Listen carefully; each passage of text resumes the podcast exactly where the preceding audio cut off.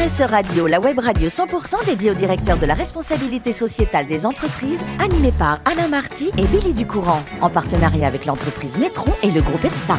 Bonjour à tous, bonjour à toutes, bienvenue à bord de RSE Radio. Vous êtes plus de 5000 directeurs de la responsabilité sociétale des entreprises et dirigeants d'entreprises abonnés à nos podcasts. Nous vous remercions d'être toujours plus nombreux à nous écouter chaque semaine. Et bien sûr, vous pouvez réagir sur nos réseaux sociaux et notre compte Twitter RSE Radio-du-bas TV. À mes côtés pour co-animer cette émission. Tanguy Détrose, bonjour Tanguy. Bonjour Billy. Vous êtes le directeur adjoint de Métron et vous nous accueillez euh, comme à chaque fois dans vos locaux et à vos côtés. Euh, nous sommes toujours aussi en compagnie de Jean-Christophe Gianesini, directeur associé d'Ecodef. Bonjour Jean-Christophe. Bonjour Billy. Aujourd'hui, je vous propose de recevoir Charlotte Gosset. Elle est responsable de la croissance et du développement durable de Futur Brand. Bonjour Charlotte. Bonjour. Merci d'être avec nous. Vous êtes née euh, à Nantes. Oui. Oui, et dès l'âge de 13 ans, ça c'est incroyable, en allant avec votre oncle dans son agence de design, vous avez su que c'était ce que vous vouliez faire, et en plus, on peut le dire, vous aviez un joli coup de crayon euh, oui, pas assez bon néanmoins pour devenir designer, mais euh, j'ai effectivement eu un grand coup de cœur pour ce métier. J'ai découvert dans des open space des tas de créatifs qui faisaient plein de dessins et plein de couleurs avec les Mac de l'époque qui étaient encore ces grosses boîtes colorées transparentes. Et je me suis dit, c'est exactement ça que je veux faire. Alors, avant, là, vous aviez 13 ans. Avant d'être dans une, une boîte comme ça, il faut faire des études. Ces études, vous les avez faites, un bac économique et un master marketing dans une école supérieure de commerce. Alors, votre premier job, c'était chez Team Créatif. C'était cette boîte de votre oncle ou pas du tout? C'était la même. C'était la même. Donc vous êtes arrivé des années après à l'endroit où vous vouliez être. Exactement. J'ai eu beaucoup de chance. Combien de temps ça a duré? Ça a duré 12 euh, ans. Je mhm. suis restée 12 ans chez Team Créatif. J'ai commencé euh, en tant que consultante euh, assez vite à l'international. Et puis après, je suis devenue directrice de clientèle. Et je m'occupais notamment de, de grandes marques de la grande consommation. Euh, comme Danone, euh, Lint. La food, quoi, comme on dit. La food. La food. 12 ans, et euh, il y a un autre événement dans votre vie, vous avez un deuxième enfant. Et là, vous commencez à réfléchir et vous dites, j'ai envie d'autre chose. Mais vous aviez envie de quoi? Bon, j'avais envie de nouveaux challenges euh, et puis euh, et puis de changement, je crois, tout simplement. J'adorais euh, j'adorais mon agence, j'adorais Team Créatif, mais quand Futurement m'a proposé de les rejoindre avec un, le défi de, de, de, développer le, le, pôle grande conso, euh, j'ai pas hésité longtemps et, euh, je m'en suis occupée euh, avec l'équipe pendant quatre ans. Et puis plus récemment, l'agence m'a accompagnée aussi dans mon évolution puisque je souhaitais me consacrer davantage à des missions euh, de, RSE, liées à la RSE, notamment auprès de nos clients, mais aussi en interne. Et du coup, m'a accompagné dans mon changement de, job. Et, euh, voilà, depuis, je crois maintenant six mois, je suis euh, en charge du, développement de l'agence, donc de sa croissance, mais de sa croissance durable, et donc de tout ce qui a trait à la, RSE. donc, je collabore de, très près avec notre responsable des ressources humaines avec qui on, forme un, duo pour euh, piloter, on va dire, toutes ces initiatives. Alors, en quelques phrases, vous nous présentez Future Brand? Future Brand, c'est une agence euh, de branding et de design euh, qui est née à New York il y a environ 30 ans. Aujourd'hui, le siège social est à Londres et Paris est un des grands bureaux qui, composent le, le, réseau d'agences que nous sommes. Euh, et on a une activité assez variée, à la fois sur des missions de stratégie de, marque, mais aussi de design, euh, notamment graphique, mais aussi de, de, points de vente, de retail, mhm. de 3D. Euh, voilà, et puis on a effectivement des, des, agences un peu partout dans le monde et cette culture et ce goût de l'international.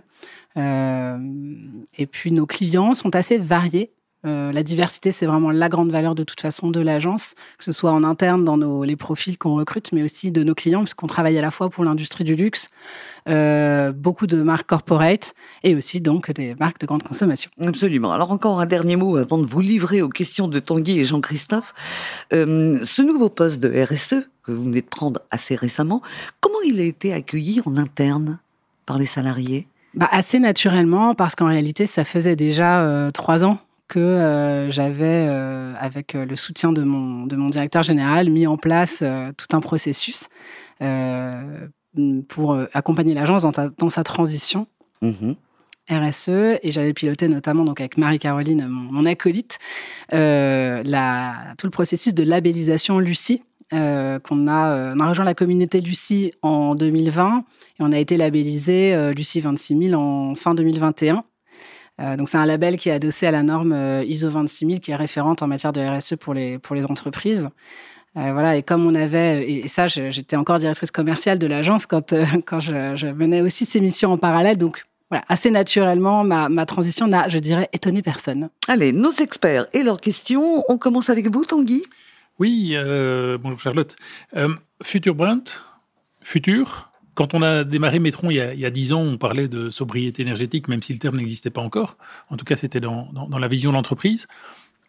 Si aujourd'hui vous deviez vous positionner sur le futur dans, dans 5 ans au niveau de la RSE Quelles sont les grandes évolutions que vous imaginez, que vous drivez vis-à-vis de vos clients pour dire, tiens, c'est là qu'on devrait, que vous devriez être dans 5 ans, et c'est le message qu'on veut faire passer? Je pense que la RSE euh, aujourd'hui euh, est encore assez hum, en tout cas, elle est comprise de manière très différente selon les gens. Euh, et elle n'a pas le même niveau de maturité en fonction des entreprises. Mais ce en quoi je, crois fortement, c'est que demain, euh, la RSE va emprunter l'ensemble en fait des départements des entreprises. Ce sera plus euh, une personne euh, ou euh, un département dans un dans un coin qui a ses propres missions. Je pense que ce seront désormais tous les leaders d'entreprise, tous les managers, tous les salariés qui auront une part de responsabilité pour faire en sorte que l'entreprise agisse de manière responsable. Donc voilà, moi je crois que ça va tout simplement rejaillir à tous les niveaux et, et ça permettra d'aller beaucoup plus vite. Et, vous avez parlé de diversité, j'entends qu'il y a des bureaux un peu partout dans le monde. Aujourd'hui, en 2022, vous sentez une, une différence de perception, de maturité selon les régions? Tout à fait. Euh, j'ai découvert à peu près il y a cinq ans euh, euh, que notre bureau de Sao Paulo, par exemple, était extrêmement en avance euh, sur ces sujets-là. Je crois que le Brésil, c'est un pays avec euh, vraiment deux visages, mais qui est très intéressant parce que bon, c'est quand même leur forêt qui brûle. Et donc, euh, il y a un niveau de conscience au Brésil qui est très très haut pour une grande partie de la population. Et, de fait, beaucoup de leurs entreprises sont déjà bicorp. Il y a une vraie maturité sur ces sujets-là dans le monde de l'entreprise. Et notre agence au, Brésil est très avancée en matière de RSE. Mhm. Jean-Christophe? Oui, bonjour Charlotte. Euh, Du, coup, moi j'avais une, première question par rapport à l'activité vraiment de, de Future Brand. Euh, L'agence est, est, à taille humaine et pour moi le, gros de votre, de votre, responsabilité est plutôt justement dans l'accompagnement de vos clients, dans votre chaîne de valeur, dans votre cœur de métier. Aujourd'hui, quel est le, le ratio de, de clients qui vous questionnent justement sur un positionnement plus green de leur marque par rapport à un positionnement traditionnel? 100%. 200%. 100% de nos marques nous demandent ça. Euh, elles n'ont pas toutes le même niveau de maturité. Aujourd'hui, euh, on a, euh, j'ai regardé justement il y a quelques jours, donc je peux vous dire, on a plus de 30% des marques pour lesquelles on travaille qui sont engagées. Et quand je dis engagées, c'est euh, des grandes bicorps comme Nespresso ou, ou Bledina du groupe Danone, donc des, des bicorps assez, assez, assez quand même leaders dans, le monde. Ça peut être aussi des startups comme Poppy qu'on accompagne depuis quelques années, des associations. On travaille avec Bibliothèque sans frontières. Euh, mais aussi des marques du groupe LVMH. On vient de lancer la marque Galoupet, par exemple, qui est un business model extrêmement vertueux euh, de A à Z. Donc euh, voilà, c'est 100% des sujets impliquent la dimension RSE. Il y en a, c'est 100% de l'affaire, et puis d'autres, c'est bon, et by the way, ça serait bien de se poser la question d'eux.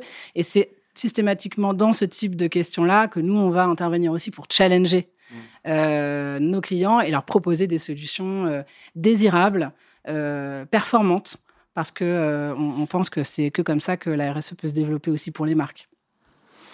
Et alors, c'est intéressant ce que vous dites. je tiens un peu la ficelle. De, quelle manière, selon vous, euh, la, marque euh, a une responsabilité justement en termes de diffusion de l'information, de sensibilisation de la même manière?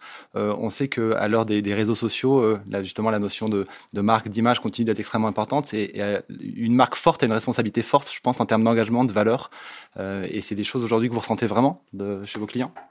Oui, complètement. et d'ailleurs, je pense que c'est une presque un changement majeur qui a opéré environ il y a, je dirais, 10 ans, 5 ans.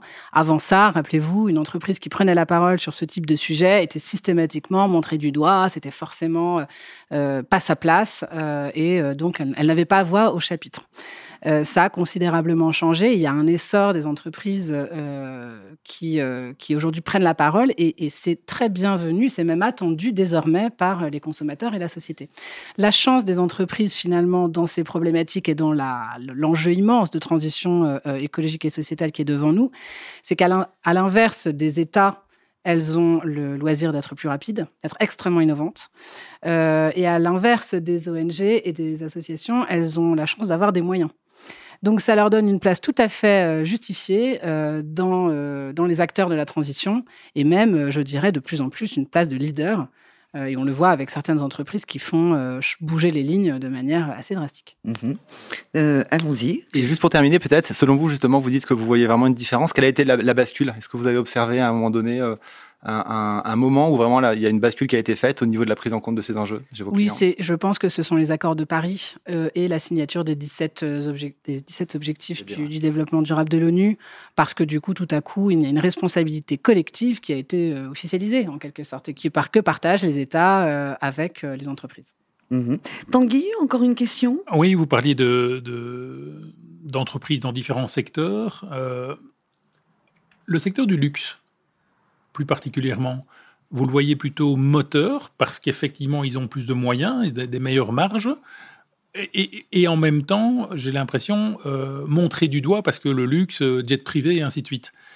Est-ce que euh, vous, dans, ce côté communication, vous vous dites non, non, ce- ce sont des acteurs qui ont effectivement ce- ce, cette casserole à tirer, euh, qui sont peut-être les, les- jets privés ou équivalents, mais qui ont effectivement, nous, nous on le constate chez Metron, on a des acteurs du luxe qui s'engagent rapidement et fortement dans la, dans la démarche RSE et dans l'optimisation énergétique, la décarbonation et autres, plus que certains secteurs industriels euh, traditionnels.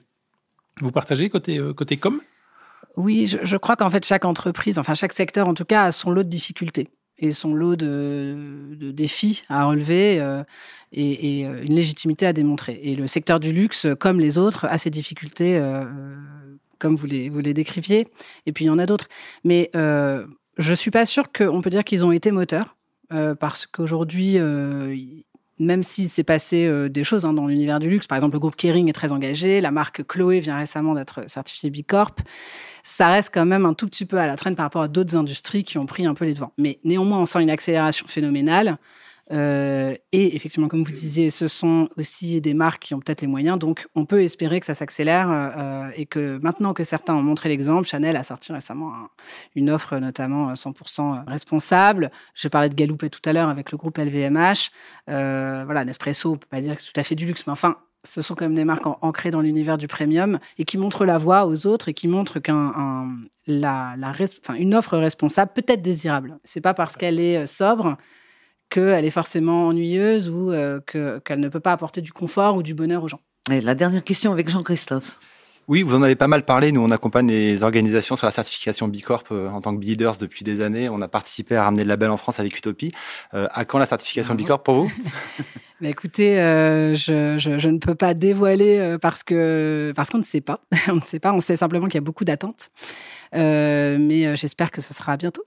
Voilà. Chez Metron, on y travaille en tout cas. Bah voilà. on, y, on y Bravo. travaille. Ce que je peux vous dire, c'est qu'on on utilise énormément les outils de, de Bicorp euh, et que quand on a passé le BIA la première fois il y a euh, 4 ans maintenant, on devait avoir un score comme tout le monde à peu près, aux alentours de 40 points, ce qui était déjà euh, pas mal. euh, de ce que dit Bicorp, c'était déjà pas mal. Aujourd'hui, euh, on, on est euh, capable d'obtenir la certification. On a un score qui dépasse euh, le seuil de 80 points. Euh, donc euh, voilà, et puis Bicorp, ce qui est, ce qui est génial, c'est que c'est très inspirant. Et même si euh, on n'a pas forcément reçu la certification encore, néanmoins, c'est un, un- comment, un squelette pour construire sa stratégie de transition qui est, extraordinaire et qui est tout à fait liée à la démarche qu'on a eue avec Lucie, puisqu'elles sont toutes les deux adossées sur les objectifs du développement durable. Donc voilà, c'est des, des labels et des certifications qui aident à grandir. Euh, qu'on arrive à l'obtenir rapidement ou pas, c'est chouette de, démarrer euh, ce parcours que je conseille à tous. Merci beaucoup, messieurs. Euh, Charlotte, est-ce que vous pourriez emmener, parce que vous êtes une fan de musique, vous jouez du violoncelle, mais votre grande passion, c'est la nature, c'est notamment la montagne. Vous, pouviez, vous avez envie de vivre au cœur des montagnes, avec ou sans le violoncelle? bah, Encore plus avec, je ne dérangerai personne. Est-ce qu'il y a une bonne résonance dans les montagnes? Excellente. C'est une bonne salle de concert, la montagne? Avec les oiseaux pour, euh, pour spectateurs. pour spectateurs et pour applaudir. Merci beaucoup Charlotte d'avoir été notre invitée. Merci à Tanguy, merci à Jean-Christophe. C'est la fin de ce numéro de RSE Radio. Vous retrouvez toute notre actualité sur nos comptes Twitter et LinkedIn. On se donne rendez-vous mardi prochain à 14h précise pour une nouvelle émission. Merci. L'invité de la semaine de RSE Radio, une production B2B Radio.tv en partenariat avec Nitron et le groupe EPSA.